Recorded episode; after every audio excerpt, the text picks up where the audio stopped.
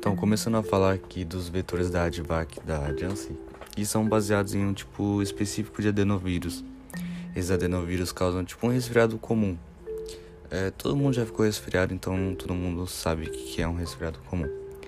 É, por isso são eficientes no transporte de substâncias que foi geneticamente modificado para não se replicar em humanos e causar doenças.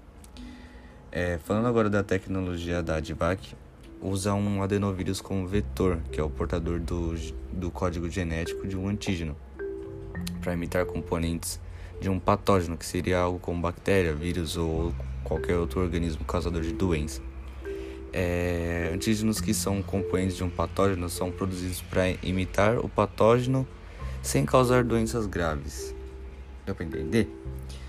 Mas então, quando o corpo entra em contato com o antígeno, ele induz uma resposta imune humoral e celular de longa duração contra o antígeno, produzindo células e anticorpos imunes. É basicamente isso que, é, que de como funciona a vacina da Janssen. É, e ela tem algumas de suas vantagens, que é ela, por exemplo, é de única, uma vacina de única dose.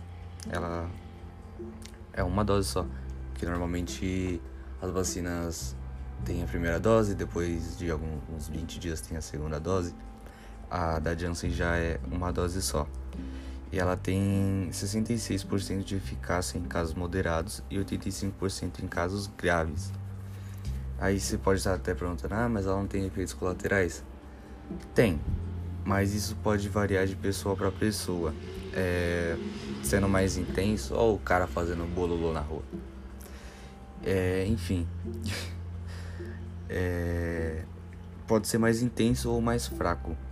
É, podendo sentir febre, dor de cabeça, mialgia, cansaço.